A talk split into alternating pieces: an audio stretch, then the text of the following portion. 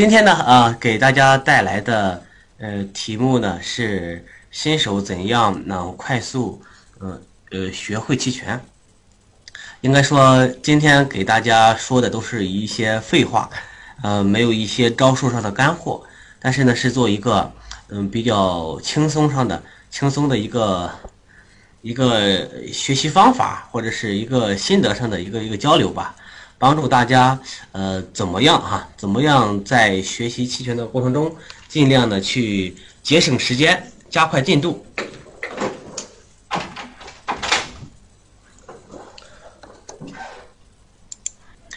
呃，在外面讲过很多课，也组织过一些呃培训，也有收费的培训，也有免费的培训，也组织过一些研讨，然后跟。跟呃完全的小白，呃还有一些比较嗯有经验的呃私募资产管理机构等等啊，都都进行过呃诸多的这个交流。那么在交流的这个这个过程中，我发现哈，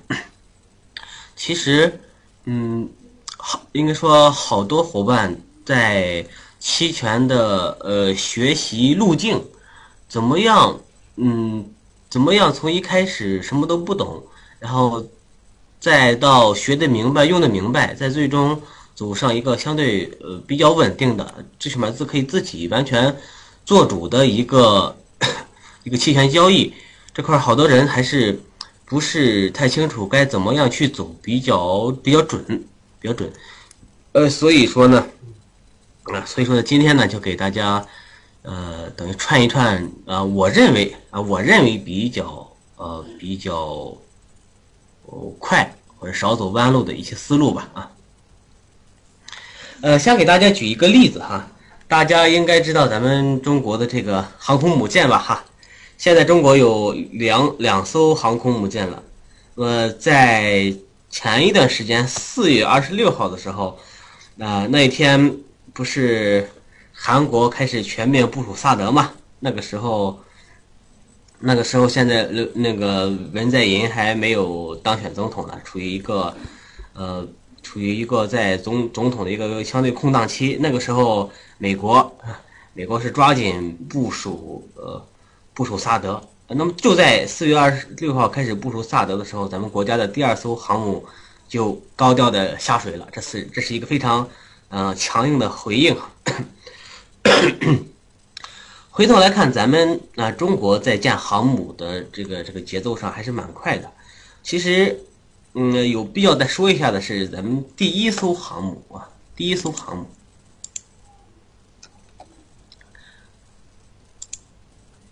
咱们第一艘航母啊，呃，是从二零一三年，二从二零一三年十一月开工，一直到二零一七年，呃，呃。就就就是，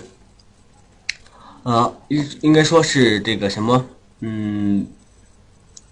呃，建造的还是比较嗯比较快的啊，比较快的，呃，这是一个呃，就是这就这艘航母是一个首艘，呃，首艘呃纯国产的一个航母啊。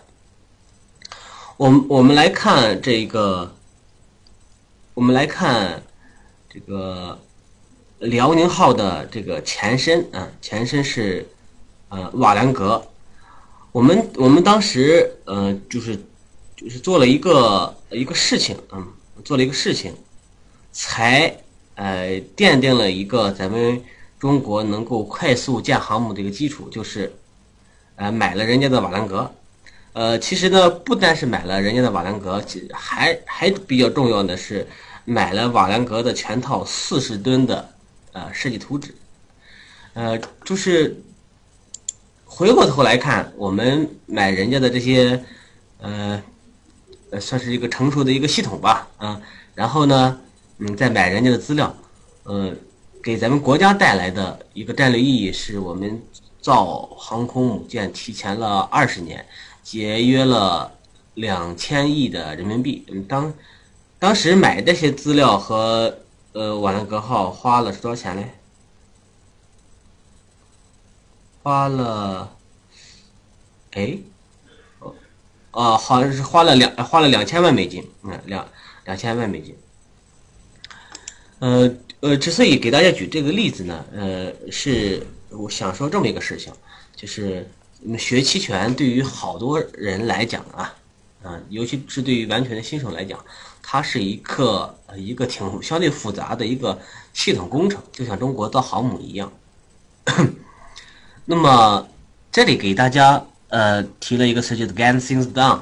实实际上，get things done（GTD） 呢是一个大家可以去回头在网上去搜一搜索一下。GTD 是一套比较行之有效的、很受欢迎的一个干项目的一个时间管理系统。那么在这个系统里边分为五步啊：收集、呃处理、计划、执行啊，还有回顾。那么在这五个步骤中，呃，第排在第一的是收集啊。我这么多年来，呃，形成了一个习惯，就是无论啊，我在我在干事的这个这干一个新事的时候哈，呃，形成一个习惯，就是就是要呃占有啊，占有最最全的资料啊。这在很多年之前，呃，刚开始呃接触期权交易的时候，嗯。当时国内相对来说资料也也不是很多，呃，那个时候我就应该说是扒国外的资料，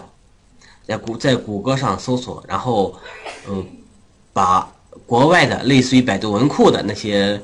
呃那些英文的文档啊的关于期权的都扒了一个遍，然后消化消化，然后国外的英文的嗯期权网站各种交易 CS 这个。CBOE 啊，等等各种这个期权交易所呃交期权交易所的网站，然后期权培训的一些呃网站资料都呃拿过来，哎占有了，都拿过来下载到电脑上，等于学学了一遍。就是呃我在这里呢，就是其他步骤不讲，就讲这个收集资料的重要性哈。如果咱们如果咱们去嗯打算长久的嗯好。这个这个把它当做真真正一个对咱们来说一个长久的一个呃项目的话，其实其实是在一开始的时候呢，就要去高调的呃占有嗯比较全面的期权资料。现在来说还好，国内来说也也也比较多了，也比较多了。呃，国内的书籍呢也也越来越多了，大家可以买一些买一些相对比较靠前的，或者根据口碑比较好的，呃来买一些来来集中的学习。那那在关于资料这一点呢，那么我们期权这个交易者学会呢，也帮大家啊梳梳理了好多相对有品质的资料啊。这个呃会后大家有有联系我的，我可以呃把这资料呃发给大家啊。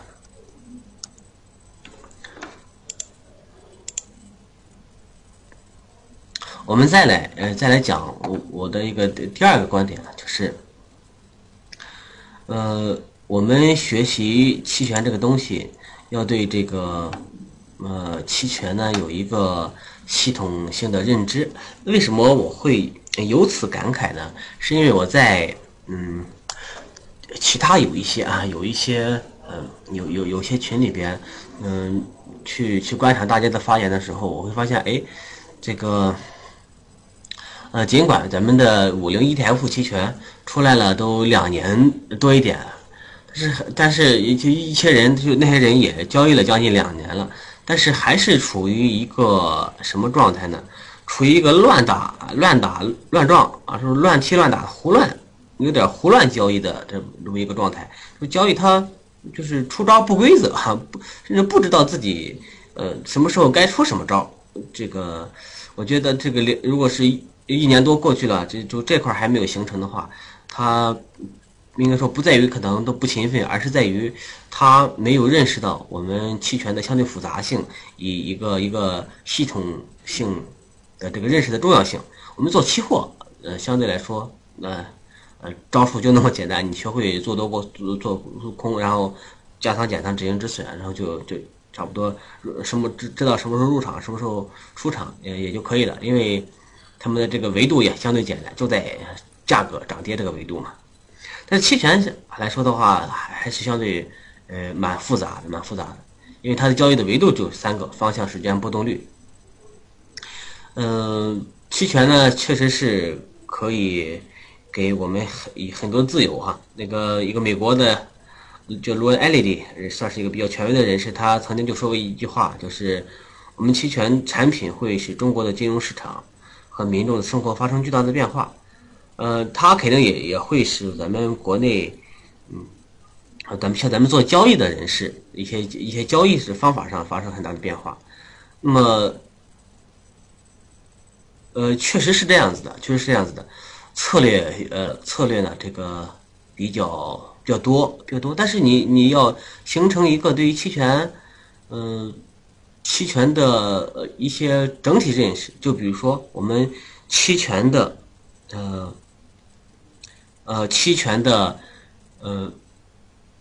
这个权利义务的不对不对称性，它的呃。四个基本策略积木的一个风险收益的不对称性，影响期权价格的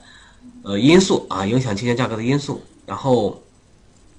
呃，什么样的呃场景下可以呃可以用什么样的策略？呃，你即使 n 多 n 多策略，即使你不都摆出来，但是至少呃什么样的场景下你能够摆出一两个来吧？那如果哈，如果呃交易了一年多呃。对于这些东西还没有一个这种这种清晰的认识的话，我觉得，嗯，是不是不太合理的？尤其是哈，尤其是对于方向时间波动率以及影响期权价格的，呃，几个因素的深入理解，我觉得这个一定要有一个系统性的认识，呃，要不然这就会容易陷入一个一个乱交易的状态，就是呃，就在在这种状态下。呃，容易容易陷入什么样的一个困惑呢？就是，即使你赚钱了，但是你不知道为什么；你亏钱了，也不知道为什么啊。呃，这样的话就很难形成一个持续的一个明明白白这个一个盈利的能力啊。